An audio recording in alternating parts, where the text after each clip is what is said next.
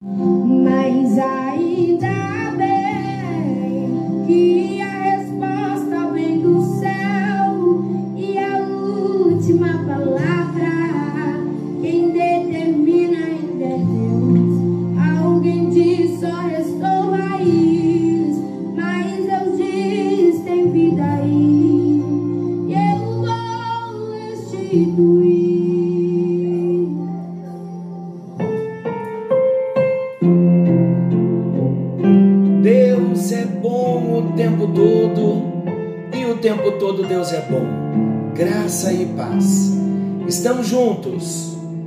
mais um encontro com Deus.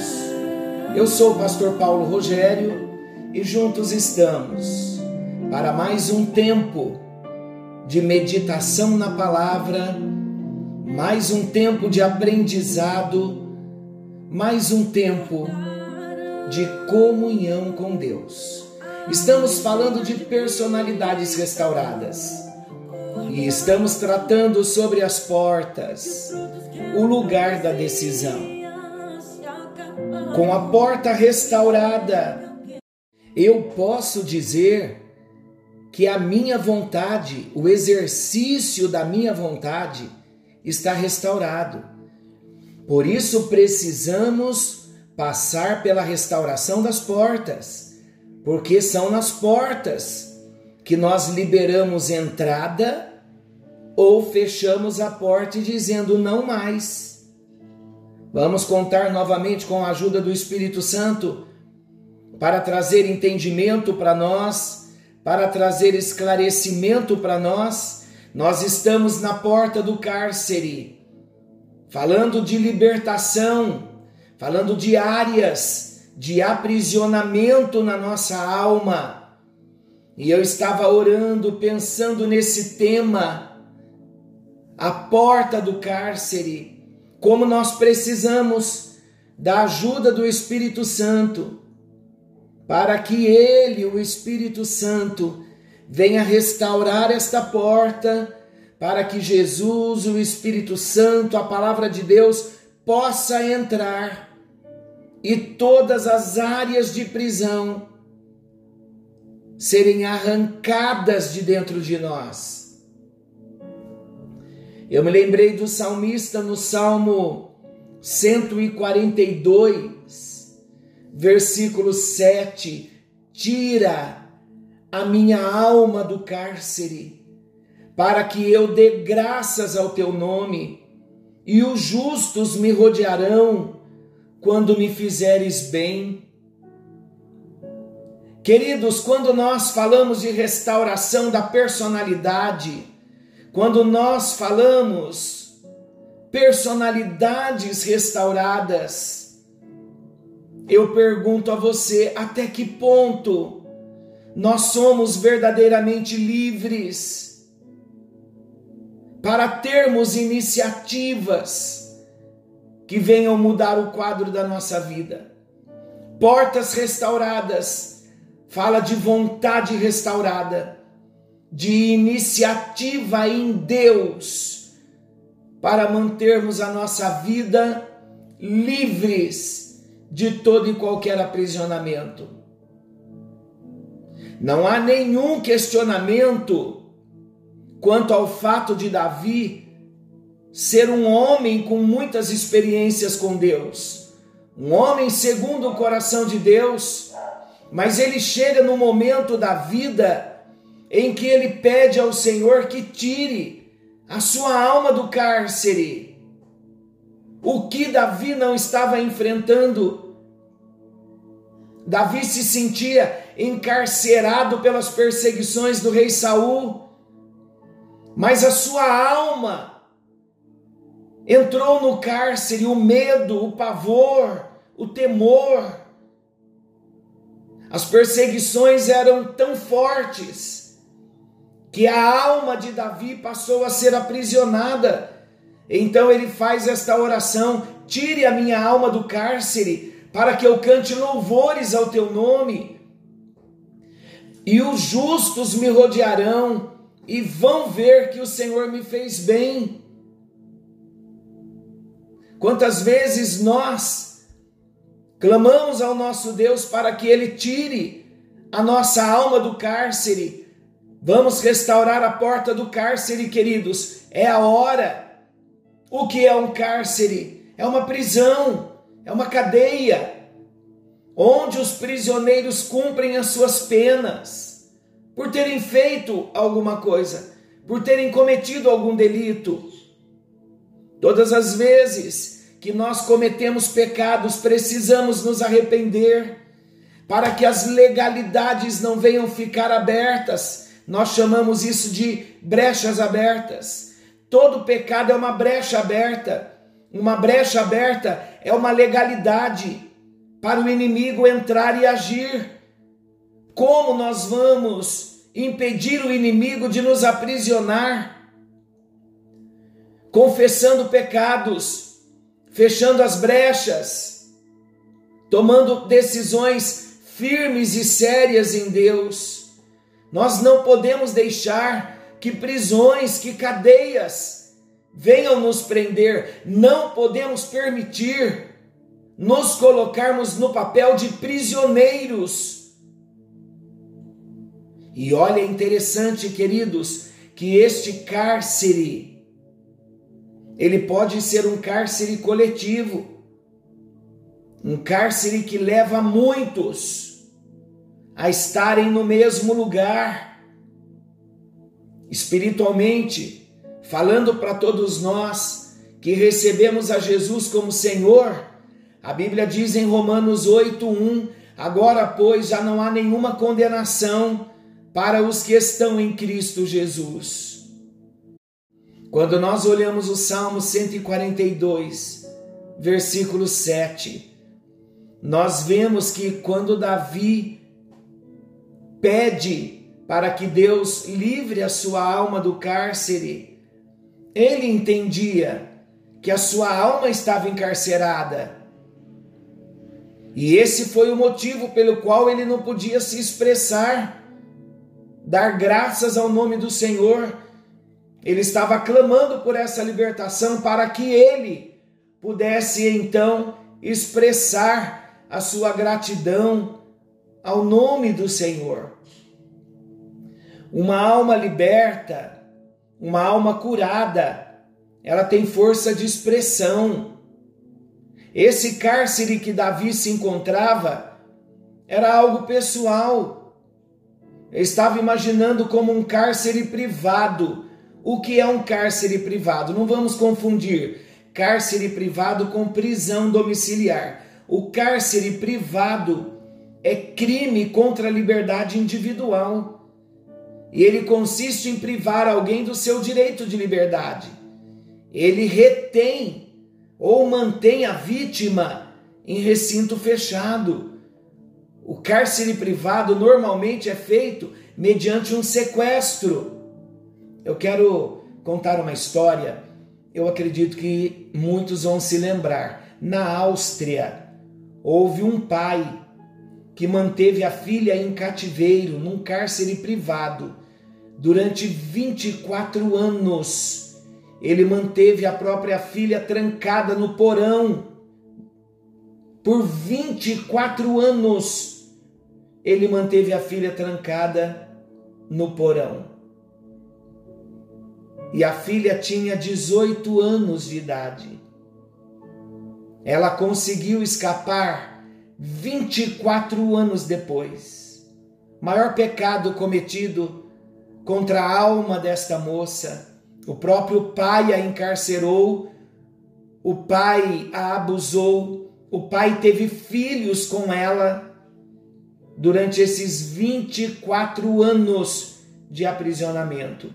Uma das filhas, quando adoeceu, o pai levou ao hospital e foi esse o momento em que a filha, com mais três filhos, conseguiram fugir do cativeiro, denunciaram a polícia e esse homem foi condenado à prisão perpétua.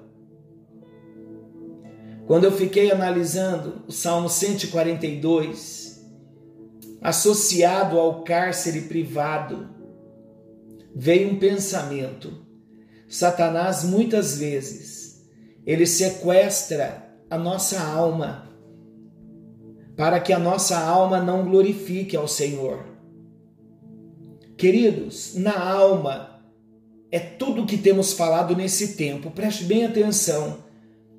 É na alma que se encontra a minha psique, a minha mente, os pensamentos, a vontade, as emoções, o sentimento, o que eu sinto, como eu ajo, como eu reajo. Mas também é na alma que eu expresso a minha vontade, as decisões, as escolhas. Então pense, na alma se encontra a minha psique, que é a mente, os pensamentos, mas a alma também são as emoções, são os sentimentos. A alma também é a minha vontade, as decisões, as escolhas. Agora pense numa alma no cárcere. Pense numa tragédia de vida, uma alma encarcerada. Uma alma encarcerada, queridos, é o mesmo que pensamentos encarcerados. Pensamentos encarcerados são desalinhados com a palavra, com a vontade de Deus. São pensamentos manipulados, induzidos por Satanás, o grande carcereiro. Quantas pessoas hoje sem paz no coração, querendo se divorciar, se separar, outros vivendo debaixo de opressão, de depressão terrível, outras querendo se matar, porque a vontade está encarcerada, a alma está encarcerada, os pensamentos estão encarcerados, os sentimentos encarcerados. Quando a vontade está encarcerada, preste bem atenção, muito sério, o que Deus está nos ensinando. Cristãos com a vontade encarcerada são os cristãos que sabem que a vontade de Deus é boa, é perfeita e é agradável, porém não conseguem fazer as decisões e as escolhas corretas. Estão prontos a fazerem a sua vontade, a buscar os seus interesses, porque a vontade está encarcerada. Ó oh, Deus, livra a minha vontade do cárcere, livra os meus pensamentos do cárcere. E o que dizer da área emocional encarcerada? Sentimentos nobres encarcerados. Eles são tolhidos de se expressarem quantas palavras encarceradas, não conseguimos falar o que queremos, não conseguimos nos expressar, não conseguimos nos abrir, não conseguimos dizer aquilo que sentimos, nos tornamos pessoas travadas, pessoas encarceradas, porque as palavras estão encarceradas. Uma alma encarcerada se resume em relacionamentos encarcerados.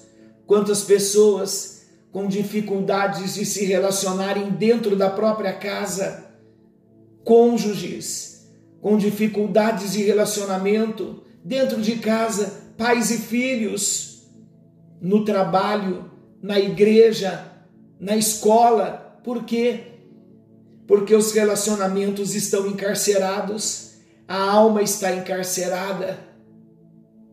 Quantas pessoas com a culpa encarcerada? O que é a culpa encarcerada? A pessoa que um dia errou, mas até hoje se culpa e se sente em dívida pelo erro cometido.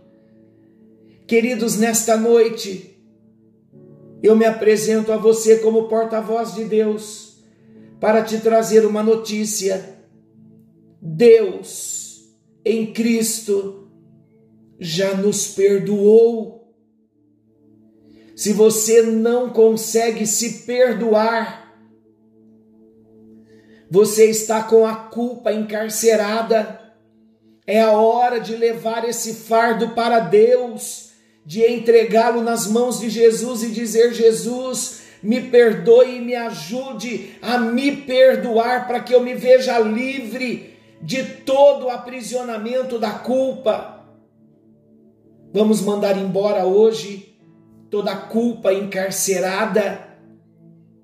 Hoje é dia de sair do cárcere. Hoje é dia de romper. Hoje é dia de desatar no mundo espiritual.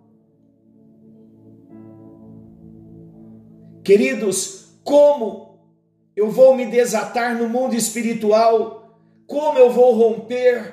Como eu vou sair do cárcere? Primeiramente confessando, rejeitando, renunciando, quebrando, se arrependendo, dando nomes aos cárceres, dando nome às prisões na alma. Porque, queridos, prisões, elas têm uma base para estarem dentro de nós e a base foi uma brecha que um dia foi aberta. Uma brecha aberta, o que falamos no início, foi uma legalidade. Legalidade é um direito legal de sermos oprimidos. E é tudo que o inimigo quer. Ele não tem o poder de nos aprisionar em áreas que um dia nós não lhe demos legalidade. Por isso que ele nos fere através de pessoas tudo que ele faz vem de fora. Se nós nos ferimos, abrimos a brecha lá dentro, as feridas são colocadas lá dentro, porque nós permitimos um dia elas entrarem. Então, como eu vou me libertar? Primeiramente, confessando a palavra, recebendo muito amor de Jesus. Mas não é feito apenas com palavras, mas com atitudes. Como eu vou me tornar uma pessoa livre? Preste atenção no que eu vou dizer a vocês. Jesus, o nosso modelo maior, o nosso Salvador, o nosso Senhor, Jesus foi um homem livre em todas as áreas na sua vida. A alma de Jesus era uma alma livre. Mas olha Mateus capítulo 26, versículo 38, ele disse para Deus que a sua alma estava profundamente triste até a morte. Mas mesmo Jesus estando com a sua alma triste até a morte, ele não permitiu que a sua alma estivesse encarcerada. Tem uma diferença muito grande. Eu sofrer o impacto de um sofrimento, de uma dor, de um trauma, e eu levar ao Senhor, mas há uma outra situação, eu permitir que a minha alma fique encarcerada na situação de dor. A alma de Jesus estava profundamente triste até a morte, mas ele não permitiu que a alma dele fosse encarcerada. Livra-me, Senhor, do cárcere, para que eu possa cantar louvores ao Senhor. É hoje, é agora, este é o momento de nós passarmos pela porta do cárcere e dizer a Jesus: Eu quero primeiramente confessar a tua palavra, o poder do Senhor na minha vida mas eu quero também tomar uma atitude. Eu quero sair do cárcere, eu quero romper, eu quero desatar no mundo espiritual. Então vamos orar juntos? Digam todos comigo, Senhor Jesus, nesta hora eu recebo o teu amor, eu sinto o perdão do Senhor vindo sobre a minha vida. Eu pequei, eu abri brechas, eu dei legalidades ao inimigo. O que eu tenho sofrido são as retaliações por brechas que eu abri. Me ajuda, Senhor Jesus, a fechar todas as brechas e cada brecha aberta, cada legalidade dada ao inimigo. Eu quero fechar, eu quero quebrar, confessando como pecado e pedindo perdão. Espírito Santo, age em mim por meio da palavra. Eu coloco diante do Senhor toda a culpa encarcerada, todo o pecado que eu cometi. Eu quero receber o perdão do Senhor. Eu quero acertar as minhas dívidas com o Senhor por esses erros cometidos. Põe a mão no seu coração, vai pedindo perdão a Jesus. O que nós estamos fazendo aqui é só o início. É um treinamento, estamos numa escola, um discipulado. O que precisamos agora é mantermos-nos nesta unção e você se manter no secreto da oração. E o que estamos fazendo de modo prático agora, sozinho, você vai pedir perdão das culpas encarceradas e vai citar o nome, as áreas que estão aprisionadas na sua vida. E você vai receber uma grande libertação, perdão, cura, porque nós não estamos sozinhos nesse processo. Conseguem compreender? Eu só orei pedindo para você repetir comigo até aqui, para você entender tudo o que precisamos colocar nas mãos do Senhor. Agora leve a sério, se feche no lugar secreto e diga para Ele: Jesus, eu tenho sofrido por muitas coisas, mais do que uma culpa encarcerada. De repente, os relacionamentos estão encarcerados, palavras encarceradas, área emocional encarcerada, vontade encarcerada de repente os pensamentos estão encarcerados. O que precisamos é nos colocarmos diante dele. E isso é sozinho agora, você e Deus. Então se mantenha no lugar secreto, reserve o melhor lugar para você levar a sério esta palavra. Ouça mais vezes, escreva as áreas de aprisionamento num papel ninguém vai precisar ver, e depois você vai contar para Jesus e pedir que Ele esteja te curando.